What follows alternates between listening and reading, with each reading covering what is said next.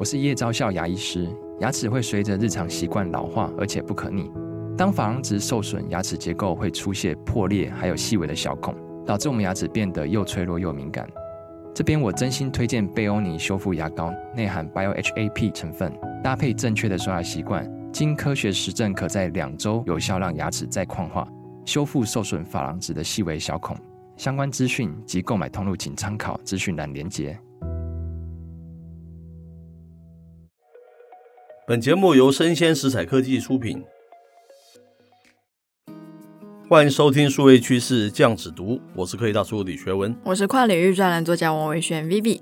我们今天挑的一则专文哦，是来自于这个日经中文，哎，它的题目常常蛮不错的，对不对？嗯，是，它标题叫做 Tesla Q2 营收优于预期，是不是很棒？对。可是 Musk 却越来越笑不出来。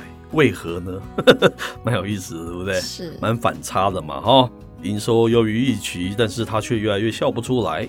好，他说七月十九号啊，这个 Tesla 召开的这个财报说明会上，执行长啊，就是这个 Mask 嘛，他表示，尽管面临这个高利率和诸多宏观经济的不确定性，但是我们仍然实现百分之十左右的营业的这个利益率。好。呃，他同时强调，二零二三年销售目标一百八十万辆保持不变，哈，维持这个力争扩大销量的这样子的一个态度了。是。那么对于 Tesla 来说呢，越来越令人担忧的是它在中国的业务哦。嗯、特斯拉它在二零一九年启用了上海厂来生产电动车嘛？是。那在短短的四年内呢，该工厂就成为产能达到七十五万辆。占特斯拉全球产能有四十 percent 的最大工厂。嗯，那这个 Tesla 它启动了降价的策略哦，是为了在美国和中国确保最大的市占率的哈。在美国，相对于这个竞争对手，我们知道这个 Tesla 仍然保持压倒性的优势。但是中国的情况就很不同哈。虽然哦，透过降价展开攻势，但是在销售成长的速度上，落后于中国最大的电动车制造商比亚迪，也就是 BYD 嘛，哈。是。那么根据中国汽车工业协会的数据显示，在二零二三年的一到六月，特斯拉在中国的出货量是四十七万七千辆，相较去年的同期呢，已经成长了百分之六十二。而在二零二六年的一到六月，比亚迪的新能源汽车。那这边的新能源汽车，它包括了纯电动车，还有插电式的混合动力车。它的出货量是一百二十五万五千台，它的成长率高达百分之九十六哦。那比亚迪它以价格跟丰富的车型分类作为武器，在中国市场压制着特斯拉。嗯，他说啊，虽然中国的这个纯电汽车市场持续扩大，但是有超过一百家的这个汽车企业针锋相对。展开激烈的一个降价竞争了哈，啊，像是上海的一个蔚来汽车，在二零二三年一到三月交出最终亏损的成绩了啊，那蔚来这么有名，它都亏损哦。即使啊与比亚迪等企业竞争十分激烈，销量没有如预期的成长，因此未来啊已于六月啊宣布产品价格大幅的降价哦。是，那么就在今年的七月上旬。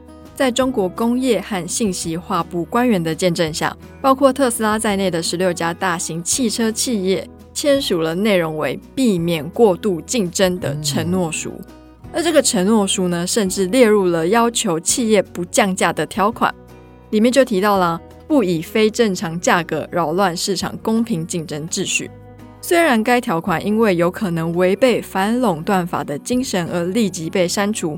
但是罕见的达成了梦幻般的协议，还是让非常多人大吃一惊。是啊，Tesla 在中国市场要比这个比亚迪等企业抗衡，需要加快当地的一个生产速度了。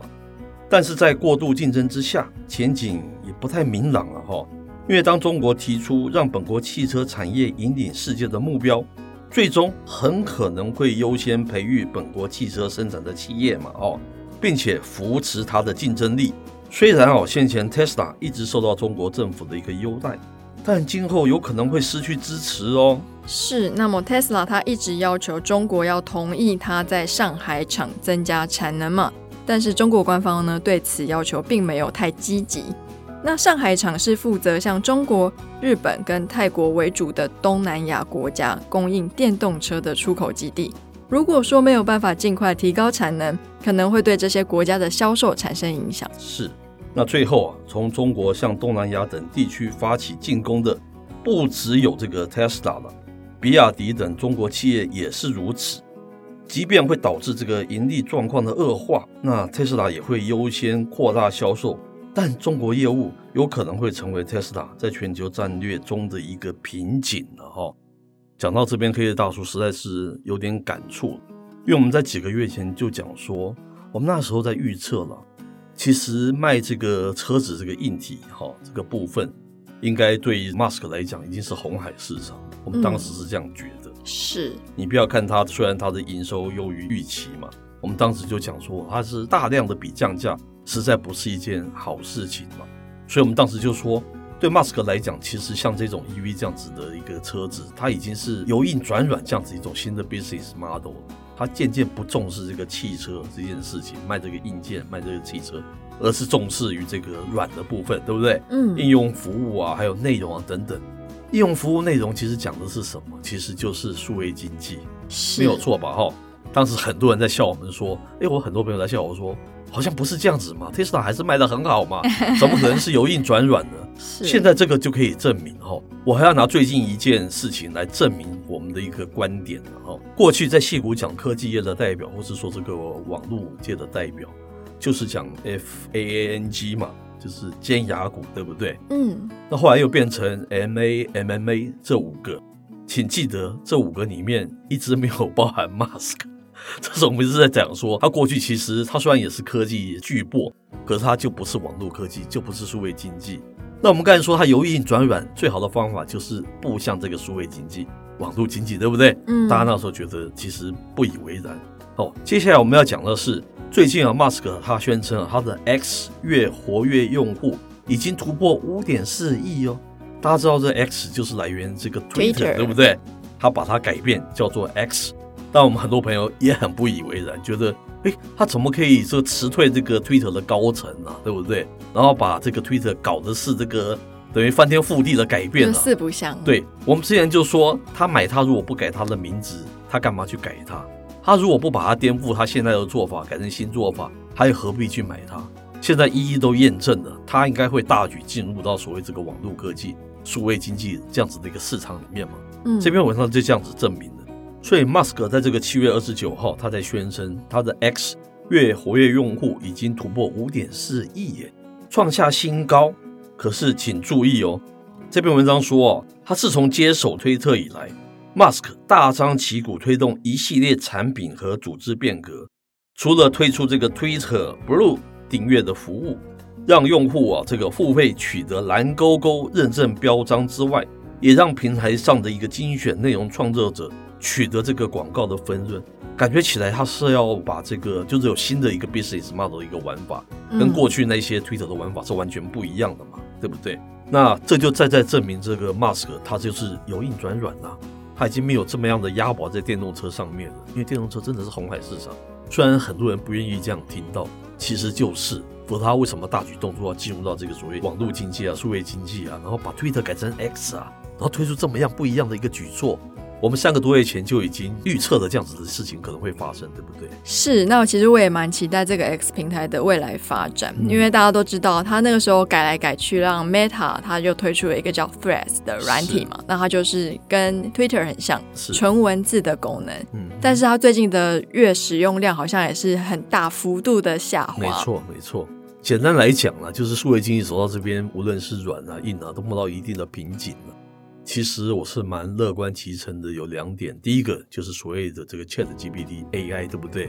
可以再影响我们的这个数位科技了，看能不能让数位经济可以持续的波明好一阵子哈，不要像现在死气沉沉的。第二个，我就非常期待 Musk 接手的，他进到这个网络科技，进入到这个数位经济，他是不是有一些跟人家完全不一样的做法，而改变现有的一些我们现在的网络一些使用的一些习惯？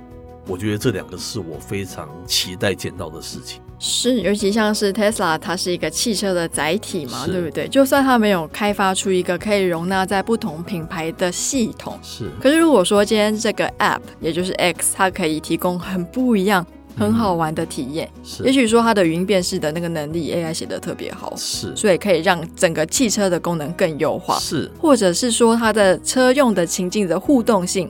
可以不用顾虑安全，安全它已经帮你考量进去了。是，你在开车的时候使用它也是非常的安全。是，我觉得它都是一个很大的变革。是，再来 App 它一个另外一个好处就是它是系统通用嘛。嗯，我不同的车款，我可能不用装那个系统，我就可以使用这个 App。对，所以更大大的开阔了它的使用情境的多样性。是，总而言之，我们觉得马斯克要加油了哈，我们需要它带来新的一个数位典范了。讲简单一点是这样子。好，以上内容播到这边告一段落。我是 K 大叔李学文，我是跨领域专栏作家王维轩 Vivi，我们下回见喽，拜拜。